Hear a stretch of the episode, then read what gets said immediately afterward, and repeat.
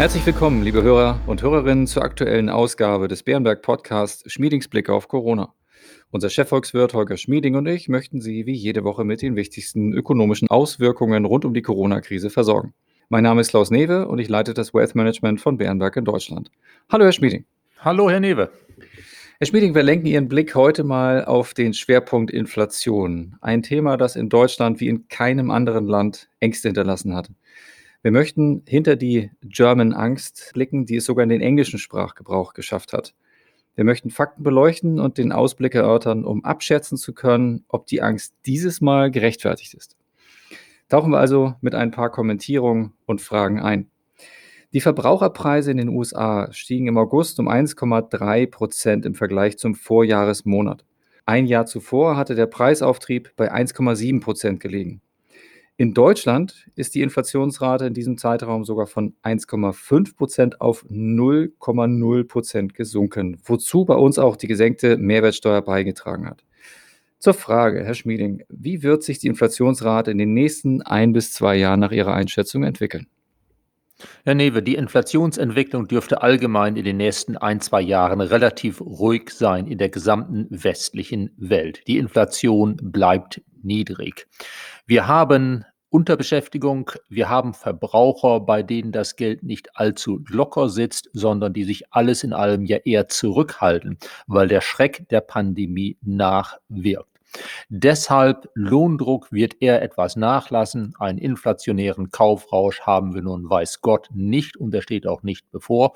Aus diesen beiden Gründen dürfte es eigentlich eher einen gewissen Abwärtsdruck noch auf die Inflationsrate geben, wenn man von den üblichen schwankungsanfälligen Energie- und Nahrungsmittelpreisen einmal absieht. Natürlich wird gerade bei uns in Deutschland die Inflation in einem halben Jahr wieder etwas höher sein, weil dann schlicht und einfach der Mehrwertsteuereffekt sich umkehrt. Dann haben wir ja die Rückkehr zur höheren Mehrwertsteuer am 1. Januar. Aber abgesehen von Sondereffekten bleibt die Inflationsrate insgesamt in der westlichen Welt vorerst niedrig, mit einer leichten Aufwärtstendenz wahrscheinlich in ein, zwei Jahren, noch nicht jetzt. Dank des beherzten Eingriffes der Zentralbanken gleich nach dem Beginn der Pandemie ist allerdings auch das Risiko, dass es zu einer echten Deflation kommen könnte, das Risiko ist sehr, sehr gering. Sie haben es gerade schon erwähnt, Zentralbanken, auch da müssen wir hinschauen, das hat mit Inflation immer direkt zu tun. Und egal ob Amerika oder Europa, die Notenbanken stehen vor dem Dilemma, dass ihr klassisches Mittel der Zinssenkung für längere Zeit nicht zurückkommen wird. Die Erwartung etwa positiver Zinsen in Europa am kurzen Laufzeitende ist erst wieder 2025 an den Future-Märkten ablesbar.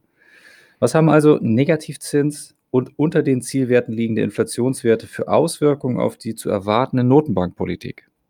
Ja, bei den Zentralbanken ergeben sich einige Fragen, was sie denn jetzt wirklich noch machen können. Zum Ersten muss man sagen, zum Glück gibt es ja keine wirklich echten Deflationsgefahren. Wenn es jetzt also eine Zeit lang dauert, bis die Inflationsrate dahin kommt, wo Zentralbanken sie gerne hätten, bei uns knapp unter 2%, in den USA mittlerweile bei knapp über 2%, als das de facto neue Zentralbankziel der USA, wenn das ein bisschen länger dauert, ja, so schlimm ist das auch nicht. Wir müssen verstehen, dass Zentralbanken die Inflation ja nicht direkt steuern können. Was Zentralbanken können, ist, sie können Kredite verbilligen, damit man sich Geld leihen kann. Sie können die Geldmenge erhöhen. Aber worauf es ankommt, ist, wird dieses Geld auch ausgegeben? Und ausgegeben wird zurzeit ja eher weniger Geld als üblich. Die Zentralbanken können noch nachlegen. Sie können die Geldmenge noch etwas mehr erhöhen durch Anleihekäufe. Bei Zinssenkungen gibt es eigentlich praktisch keinen nennenswerten Spielraum mehr. Aber das Nachlegen wird auch, würde auch, wenn es kommt, nicht viel daran ändern, dass zunächst einmal die Inflation niedrig bleibt. Erst wenn Geld wieder deutlich mehr ausgegeben wird, kann es einen gewissen Druck auf die Preise nach oben geben. Bis dahin müssen die Zentralbanken eigentlich nur in etwa den Kurs beibehalten, den sie jetzt haben. Da haben Sie jetzt ein bisschen die kurzfristigen Mechanismen, Schritte, einzelne Mechanismen beleuchtet. Blicken wir etwas weiter in die Zukunft. Die Notenbanken erwarten, dass die Inflationsraten mit dem Abflauen der Wirtschaftskrise wieder etwas zulegen werden. Dazu habe ich gleich drei Fragen. Wie weit wird es gehen? Was erwarten Sie für die längerfristige Inflationsentwicklung in den USA und bei uns? Und welche Kräfte treiben auf Dauer die Preise wirklich? Die Inflationsrate wird wahrscheinlich in einigen Jahren etwas höher sein, als sie es meistens in den vergangenen zehn Jahren war.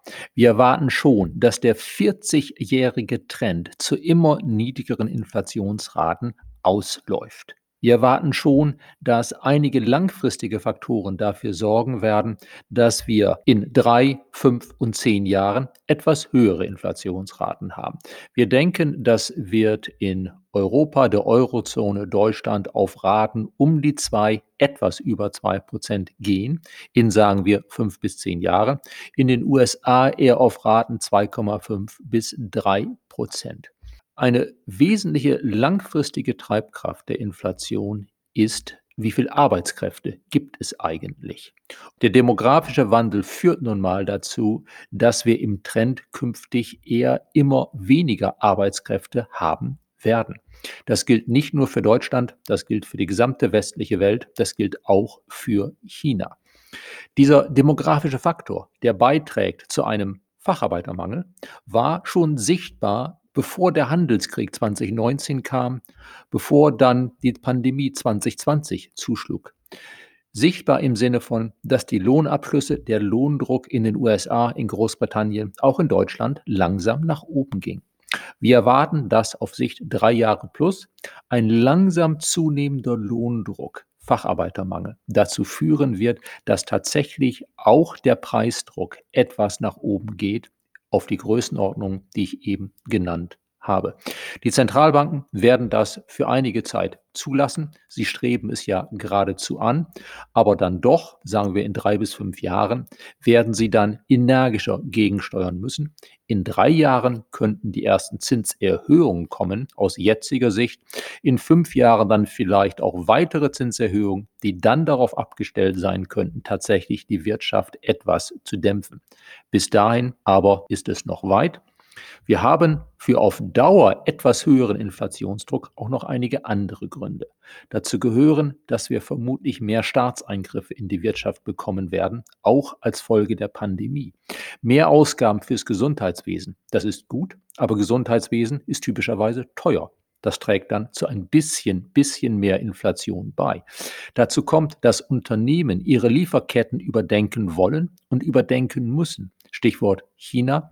Wie sehr möchte man auf einen Lieferanten angewiesen sein? Dann gibt es die politischen Probleme mit China. Wie sehr möchte man darauf angewiesen sein, dass man aus China Dinge bezieht, wo man nicht weiß, wer dann bei allen Vertragsverhandlungen möglicherweise noch mithört. Das gilt natürlich gerade für Hochtechnologiekomponenten. Also etwas anders strukturierte Lieferketten, teilweise heimatnäher, etwas weniger Globalisierung im Bereich der Güter. All das wird mit dazu beitragen, dass der lange, lange Trend zu immer niedrigeren Inflationsraten sich wahrscheinlich umkehrt zu einem Trend zu etwas höheren Inflationsraten, nicht in den nächsten beiden Jahren, aber für den Rest dieser Dekade. Herr Schmiede, Sie haben gerade über den Wechsel in einem 40-jährigen Trend gesprochen. Das ist äh, sicherlich was, was wir nicht äh, jede Woche besprechen. Insofern sollten wir da drauf gucken, ob meine nächste Frage, die ich mir notiert habe, vielleicht da auch einen Zusammenhang bringt. Denn mit der neu festgelegten Strategie hat die FED sicher einen größeren Spielraum beim Ansteuern der Inflationsziele gesetzt und somit können sie die 2%-Marke über einen etwas längeren Zeitraum halten. Damit können auch Werte oberhalb der 2%-Marke toleriert werden. Ich frage mich also, was die FED machen wird, wenn die Inflation weiter steigt, nun da sie sich einen größeren Spielraum geholt hat. Länger zuschauen oder mit anderen Mitteln als bisher reagieren? Mit anderen Mitteln reagieren wird relativ schwierig sein, weil es diese anderen Mittel ja eigentlich kaum gibt. Die Zentralbank kann das Kreditvolumen indirekt steuern, sie kann die Geldmenge indirekt steuern, sie kann die Finanzierungsbedingungen mehr oder weniger direkt steuern durch ihre Zinspolitik. Viele andere Mittel hat sie nicht. Die US-Notenbank hat sich tatsächlich einen größeren Spielraum eingeräumt bei der Inflation. Sie strebt jetzt an, dass die Inflation auf Dauer im Durchschnitt bei 2% liegen soll. Und sie wünscht jetzt ausdrücklich, dass nach einer längeren Phase der Inflation unter 2% sie dann einige Jahre hat der Inflation etwas über 2%, Konkret heißt das, sie strebt für die kommenden Jahre Inflation von etwas über 2% statt nur um 2% an. Wie lange sie das halten kann, gute Frage. Drei Jahre wohl, darüber hinaus wird es wahrscheinlich schwieriger. Ein großes Problem ist, wenn die Inflation dann, sagen wir mal, in zwei, drei Jahren in den USA tatsächlich bei etwas über 2% liegt und die Fed dann sagt, das ist ja wunderbar, genau das wollen wir, lehnen wir uns weiter zurück, dass dich dann die Erwartung festsetzt, die Inflation würde auf Dauer bei über 2% bleiben können. Und diese höheren Inflationserwartungen können dann wiederum zum Lohndruck beitragen, die Arbeitnehmer wollen dann ja, oh, die Inflation ist dauerhaft über 2%, dann brauchen wir auch entsprechend höhere Löhne. Das wird ein Effekt sein. Es werden vielleicht auch die Unternehmen, die Geschäfte darüber nachdenken, oh, die Preise steigen ja etwas mehr als früher, erhöhen wir sie doch schon mal im Vorgriff ein bisschen. Also es kann sein, dass Inflationserwartungen sich dann verfestigen und dass es dann schwieriger wird, anschließend für die Fed die Inflation nach einem Überschießen der 2% wieder auf 2% oder darunter runterzubekommen. Also zunächst mal für die nächsten drei Jahre. Fed dürfte sich weitgehend zurücklehnen. Aber wenn sie ein Überschießen zu lange toleriert, dann wird man dafür eines Tages in der Zukunft einen Preis bezahlen müssen, indem man dann nämlich, sagen wir mal, in fünf Jahren die Wirtschaft etwas wird abbremsen müssen, um die Inflation und die Inflationserwartungen wieder einzufangen. Aber nochmals für die nächsten ein bis zwei Jahre, kurzzeitig, ist der Inflationsausblick ganz anders, eher niedrig. Diese gewissen Gefahren, diese möglichen Probleme für die US-Notenbank ergeben sich eigentlich erst auf Sicht von drei bis fünf Jahren. Und zum Glück in Europa steuert die Europäische Zentralbank nichts derartiges an. Vielen Dank. Wir laufen schon wieder auf das Ende unserer heutigen Zeit zu und ich möchte noch eine Hörerfrage einbinden, die uns zur Folge aus der letzten Woche erreicht hat und die wie folgt lautet. Herr Schmieding, Sie haben letzte Woche erklärt, für Deutschland würde ein Ende der Nord Stream 2 Pipeline trotz langfristig vielleicht etwas höherer Erdgaspreise nur einen eher geringen Verlust bedeuten. Aber würde das nicht zusätzlich zur Inflation beitragen und Bürger und Wirtschaft belasten? Natürlich könnte ein Stopp von Nord Stream 2 auf Dauer ein bisschen höhere Erdgaspreise bedeuten und sich damit auch ein kleines bisschen, ein kleines bisschen in der Inflationsrate ausdrücken. Wir müssen aber zunächst einmal sehen, dass wir im Nachgang der Pandemie ja jetzt eine gedrückte Wirtschaftstätigkeit haben, die sich insgesamt auch in einem etwas geringeren Energiebedarf ausdrückt. Also wir haben sozusagen jetzt sagen wir mal, zwei Jahre zusätzlich Zeit, uns darüber Gedanken zu machen, welchen Energiemix wir in der Zukunft wollen, woher wir unsere Energie beziehen wollen, wie wir die Energie beziehen wollen. Ob wir das Erdgas aus Russland, das wir brauchen und beziehen sollten, nicht vielleicht doch weiterhin überwiegend beziehen wollen durch die Pipelines, die durch Polen und die Ukraine gehen oder durch die Ostsee. Das ist letztlich eine politische Frage. Der Volkswirt kann dazu zweierlei sagen. Zum einen, die Kosten einer politisch meines Erachtens durchaus angebrachten Entscheidung, Nord Stream 2 jetzt nach dem Fall Nawalny zu stoppen, die wirtschaftlichen Kosten wären eher gering, sie wären verkraftbar. Zum Zweiten aber müssen wir auch bedenken, wir können nicht alles schreiende Unrecht in der Welt sanktionieren. Wir müssen politisch Prioritäten setzen. Wenn man beispielsweise aus guten politischen Gründen jetzt meint, wir brauchen Sanktionen hier und da, vielleicht gegen Russland, vielleicht auch gegenüber China im Falle Hongkong, dann sollte man am besten gleichzeitig darüber nachdenken, ob man nicht an anderer Stelle Bürger und Wirtschaft entlasten könnte, beispielsweise indem man das Lieferkettengesetz etwas entschärft. Der Volkswirt kann sagen, die deutsche Wirtschaft kann das eine oder andere verkraften, aber auch wir sollten immer darüber nachdenken, bei jeder zusätzlichen Belastung aus guten politischen Gründen, ob wir nicht gleichzeitig an anderer Stelle dann entlasten können, damit es insgesamt stimmt. Damit sind wir am Ende angekommen. Ich danke unserem Hörer für diese konkretisierende Frage und Ihnen, lieber Herr Dr. Schmieding, danke ich wieder für Ihre Einschätzung. Gerne, Herr Newe. Liebe Hörerinnen und Hörer, vielen Dank auch für Ihr Interesse. Wenn Sie Fragen oder Anregungen haben, schreiben Sie uns gerne eine E-Mail an schmiedingsblick.beerenberg.de. Bleiben Sie gesund und bis kommende Woche.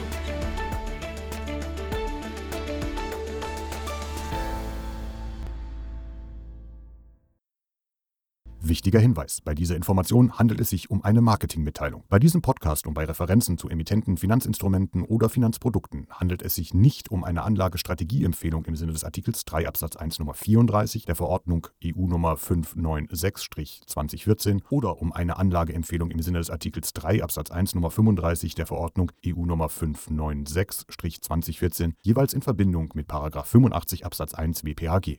Als Marketingmitteilung genügt diese Information nicht allen gesetzlichen Anforderungen zur Gewährleistung der Unvoreingenommenheit von Anlageempfehlungen und Anlagestrategieempfehlungen und unterliegt keinem Verbot des Handelns vor der Veröffentlichung von Anlageempfehlungen und Anlagestrategieempfehlungen. Diese Information soll Ihnen Gelegenheit geben, sich selbst ein Bild über eine Anlagemöglichkeit zu machen. Es ersetzt jedoch keine rechtliche, steuerliche oder individuelle finanzielle Beratung. Ihre Anlagenziele sowie Ihre persönlichen und wirtschaftlichen Verhältnisse wurden ebenfalls nicht berücksichtigt. Wir weisen daher ausdrücklich darauf hin, dass diese Information keine individuelle Anlageberatung Beratung darstellt. Eventuell beschriebene Produkte oder Wertpapiere sind möglicherweise nicht in allen Ländern oder nur bestimmten Anlagekategorien zum Erwerb verfügbar.